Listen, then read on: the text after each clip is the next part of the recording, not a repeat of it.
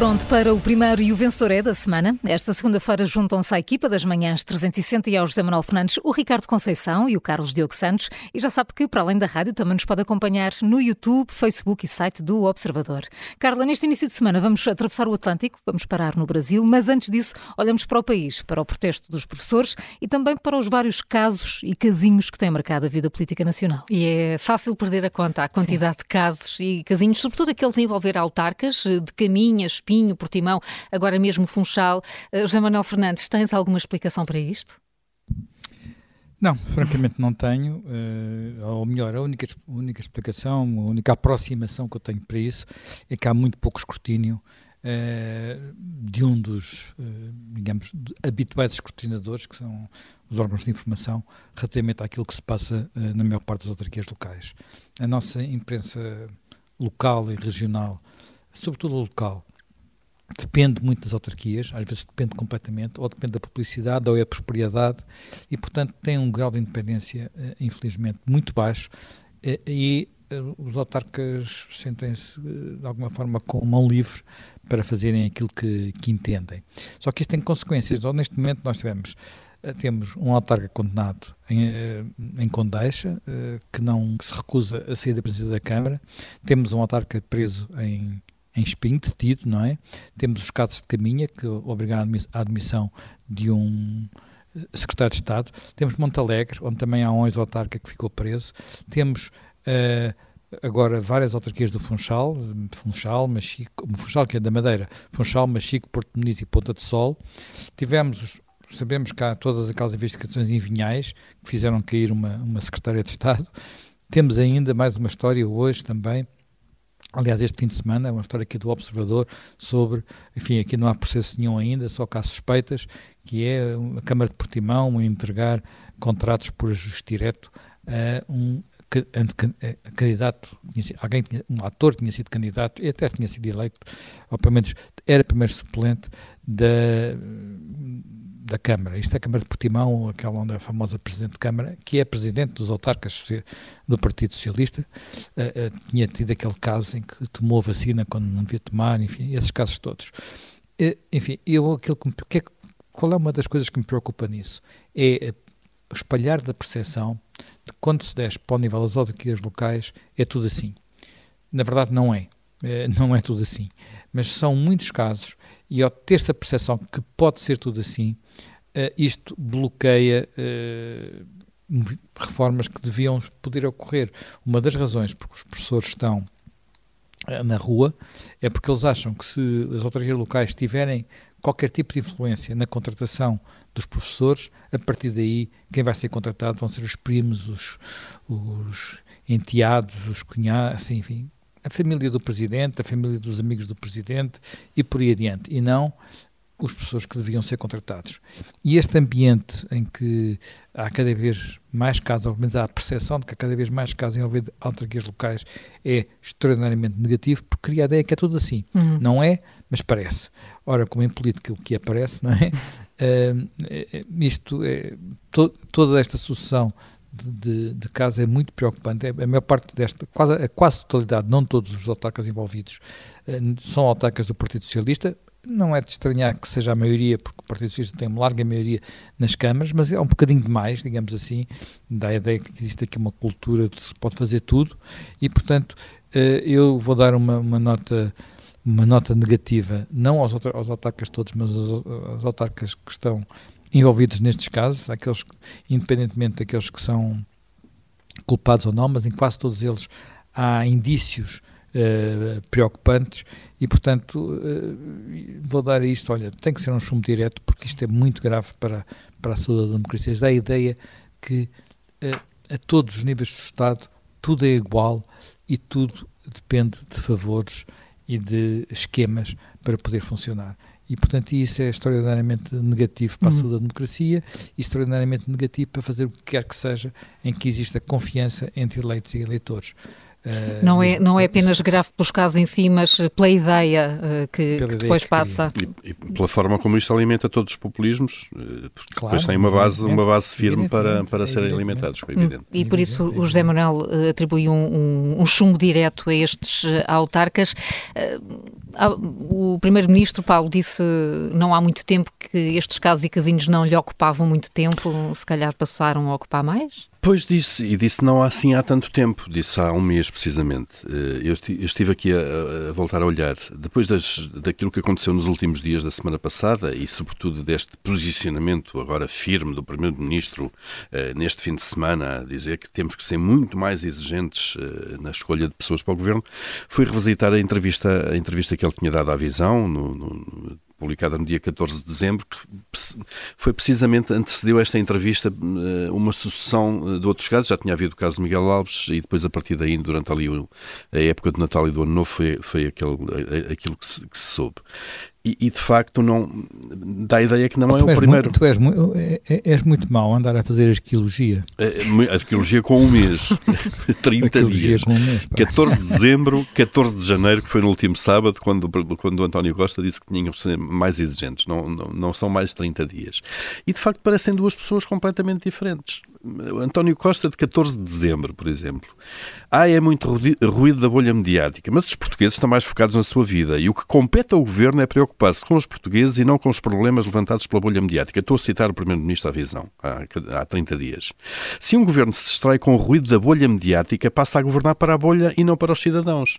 Bom, eu acho que António Costa se distraiu nos últimos dias. Passou a governar para a bolha e não para os cidadãos. Porquê? Porque eu podia continuar aqui a ler a entrevista à visão no mesmo tema, ele a dizer que só perdia, os assessores perdiam duas horas de trabalho com estas coisas, que ele não perdia um segundo e depois o habituem-se, vão ser quatro anos. Isto foi há um mês. 14 de janeiro, agora nos últimos dias. Os casos e casinhos da bolha político-mediática, aqueles a que António Costa não dedicava nem um segundo, o que é que provocaram? Quatro demissões no governo nas últimas semanas, já não estou a contar com Miguel Alves, tinha sido antes da entrevista. Uma lista de 36 perguntas feitas em cima dos bolha, aprovadas em Conselho de Ministros. Vejam, ele levou a bolha, os problemas, os casos e casinhos da bolha político-mediática, levou-os a Conselho de Ministros para aprovar um diploma e antes disso. Publicado em Diário da República. Publicado em Diário da República. E antes disso, quis envolver no processo o Presidente da República, a Procuradoria-Geral da República e o Tribunal Constitucional. Portanto, toda a hierarquia do, do, do Estado, em termos judiciais uh, e em termos uh, executivos do governo uh, e políticos, ele colocou. portanto, ele, ele pôs toda esta gente preocupada com os casos da bolha político-mediática. E depois culminou no sábado, de facto, com, com aquela mensagem ao partido, ao PS, dizendo, e agora cito também, da escolha do Presidente da Junta de Freguesia. A de membros do Governo temos de ser muito exigentes muito mais exigentes. É engraçado aqui o plural, porque a grande falha foi dele, obviamente, no seu governo, e não é o, não é o PS, mas já está aqui a repartir, de facto, a fatura disto tudo com, com o partido. E eu aqui só posso dar um, uma nota positiva e muito positiva à tal bolha político-mediática, porque eu não sei se, antes de mais, o Primeiro-Ministro inclui aqui o, o, Presidente da República como membro e provavelmente líder desta bolha político-mediática, porque foi ele, o Presidente da República, também, que causou grandes danos uh, uh, no governo, forçando algumas demissões. Mas eu só posso dar uma nota muito positiva a esta bolha, porque basicamente foi ela que uh, corrigiu o tiro de António Costa. Portanto, aquilo que ele desprezava há um mês, agora basicamente foi aquilo que lhe indicou o caminho, que o pôs a legislar, que o fez envolver esta gente toda do Estado e que o põe a mandar estes recados eh, muito fortes para, para dentro do PS. Portanto, aqui um 16 à bolha político-mediática que ajudou o Primeiro-Ministro neste momento difícil. Um 16 para a bolha político-mediática, eh, quando, que, eh, quando a questão da educação continua a centrar muitas as atenções. Ricardo, esta semana temos mais uma ronda de, de protestos dos professores e uma ronda negocial que vai eh, juntar à mesa o, o Ministro da Educação e os sindicatos. O que é que é de esperar destes dias, Ricardo? Para já, um desejo de rápidas melhoras à escola pública, porque eh, quando sindicatos e Ministério da Educação se sentam à mesa com posições tão, tão, tão, tão extremadas, uh, tudo isto se torna ainda mais complicado. Uh, com o Ministro à procura de apoio junto de, das famílias, uh, aparentemente não terá mais apoios nesta altura, um, lança acusações de manipulação, mentiras. Os sindicatos uh, agora são liderados pelo STOP, que é um sindicato fundado por André Pestana, que esteve na, na criação do MAS, o Movimento Alternativo Socialista.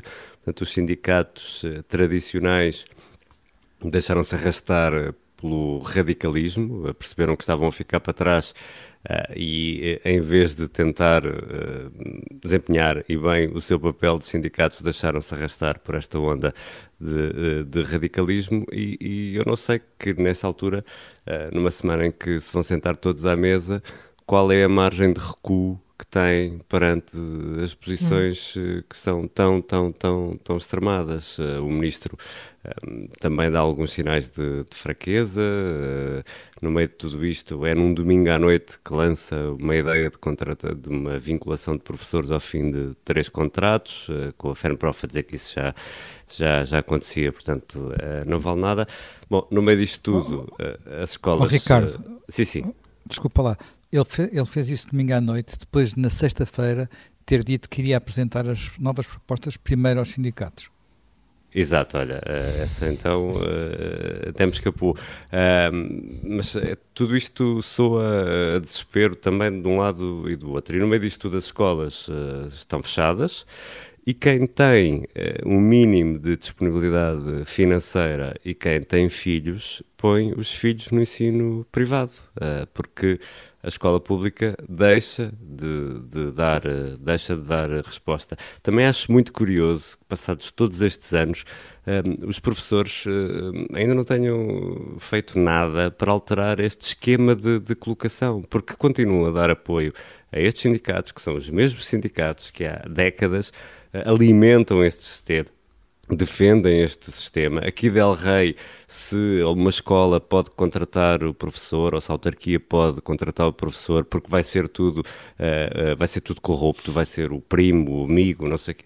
Os professores também deviam ter, deviam ter, -se, deviam ter em melhor conta a própria classe e achar que se calhar um diretor de escola vai querer o melhor para a sua escola. Mas isto, isto é com os professores, não é comigo. Uh, e no meio disto tudo, um, quem, sofre são os miúdos, são os professores, é a educação e é a escola pública que toda esta gente uh, uh, vem aqui bater no peito, que são os grandes defensores da escola pública e são, na, perante aquilo que estamos a ver, são quem mais ataca a escola pública, quem cria mais, uh, menos, menos estabilidade para, para que as crianças tenham aulas, para que a escola seja aquilo que deve ser, que deve ser um local um local de uh, educação, de ensino, de progressão, de alimentar o tal elevador social que nos permita a, a todos ter igualdade de oportunidades e isso cada vez uh, é menos verdade. Portanto, quem tem dinheiro vai para uma escola privada, onde sabe que vai ter aulas, onde sabe que vai ter um corpo docente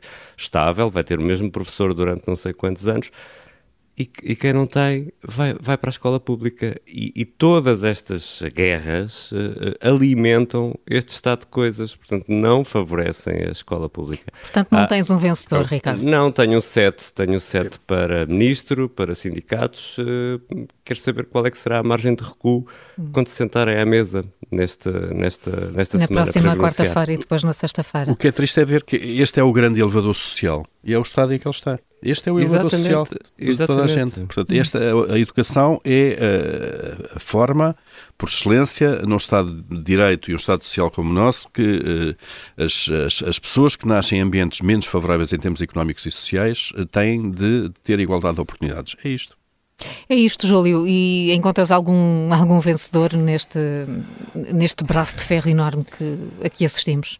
Sim, encontro André Pestana, do STOP. Tornou-se no rosto dos professores, da luta dos professores. Eh, formou um sindicato há quatro anos e eh, tornou-se no motor desta revolta dos professores eh, em pouco tempo. E isso tem a ver com o facto de, de, de dos sindicatos, o Zé Manuel acho vai falar isto no contracorrente, dos sindicatos terem, enfim, se subjugado demasiado à ideologia de um lado e do outro e provavelmente os professores viram agora neste sindicato alguém que está longe, pelo menos para já.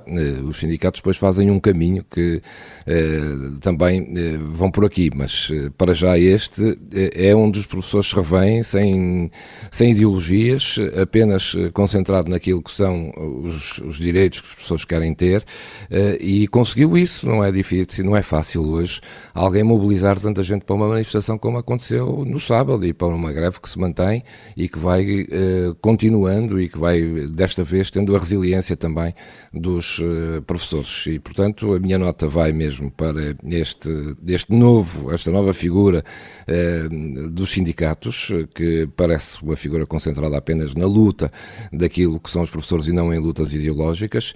E já agora uma nota negativa também, porque não faz sentido, quando se marca uma manifestação, haver nas autoestradas fiscalização às, às caminhonetas que transportavam professores, virem as autoridades dizer, as autoridades que não são culpadas, alguém as mandou, obviamente, colocá-las no terreno. Eh, dizer que não eram direcionadas às caminhonetas não faz sentido num sábado à tarde estar a mandar eh, parar caminhonetas com professores nas áreas de serviço eh, tinham um objetivo e muitos chegaram atrasados à manifestação por causa disso.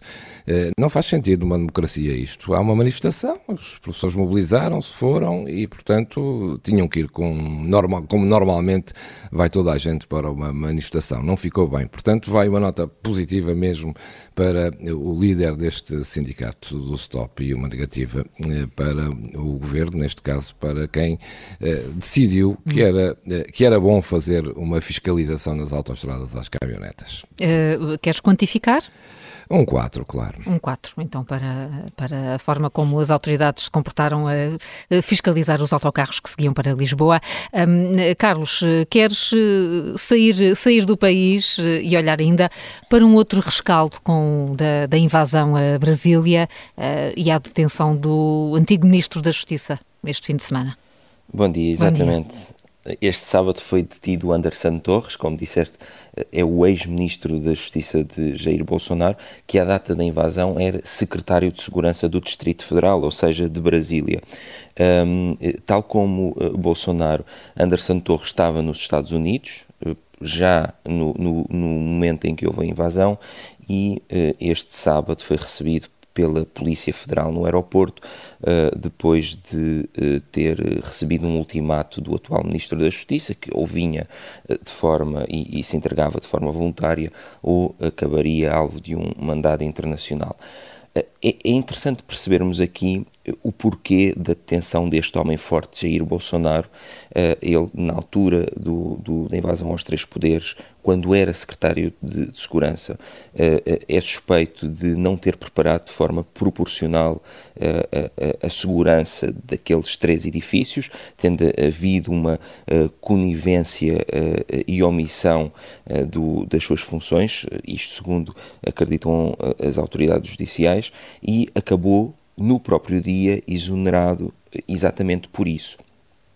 Mas não, as suspeitas não se ficam por aqui, eh, porque eh, depois disso foram feitas buscas à sua casa e entre os documentos encontrados eh, estava uma minuta de um decreto que tinha o objetivo de instaurar um estado de defesa na sede do Tribunal Superior Eleitoral, o que permitiria que se alterasse o resultado das eleições presidenciais, isto em caso da derrota de, de, Jair Bolsonaro, como acabou por acontecer. E, e eu acho interessante analisar isto tudo, uh, uh, o que se passou na altura, à luz do que se sabe agora, uh, e reviver até um pouco as palavras que foram ditas aos apoiantes de Jair Bolsonaro na noite em que se ficou a saber que Lula tinha ganho. Eu estava em Brasília a fazer reportagem e, e, junto aos três poderes, no palco montado para receber o, os apoiantes de Jair Bolsonaro, as mensagens eram de apelo à concentração das pessoas um, e também a promessa de que nada estava perdido e que Jair Bolsonaro naquela noite ainda iria reagir. O, o speaker que estava uh, naquele, naquele palco uh, uh, dizia que, e vou citá-lo, ele está tendo agora reuniões para decidir o futuro. Chamem as pessoas, chamem o povo. A gente precisa de estar aqui unidos. Isto já depois de saber que Lula da Silva tinha ganho aquelas eleições. e, portanto, é, olhando para tudo o que se sabe agora, para esta minuta que foi encontrada, para este apelo por parte da equipa uh, que estava a receber os apoiantes de Bolsonaro junto aos três poderes naquela noite, fica muito difícil uh, dizer que a equipa do, do, do, antigo presidente nada sabia, de nada tem culpa. aliás, por isso é que também foi decidido pelo Supremo incluir Jair Bolsonaro nesta investigação. E, portanto, eu queria aqui dar uma nota à maturidade de, das instituições eh, brasileiras, que têm resistido, eh, ainda que com falhas, claro, a, a, estas tentativas bem orquestradas de quem tinha poder e de quem continua a ter poder na máquina do Estado para as maniatar.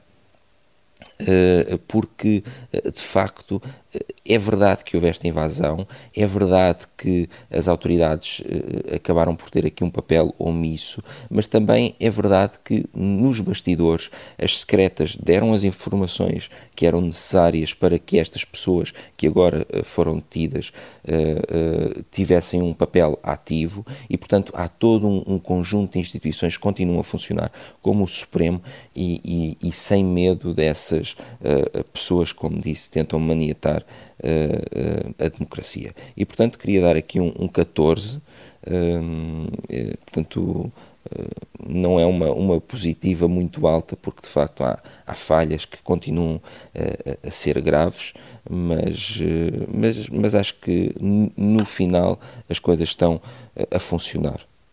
E por isso, um 14, falavas na, na, maturidade democrática que ainda se encontra no Brasil, apesar dos acontecimentos em Brasília. É isso. Exatamente. Um 14 então, está feita a ronda, a primeira ronda pelos uh, vencedores uh, desta semana. Até amanhã.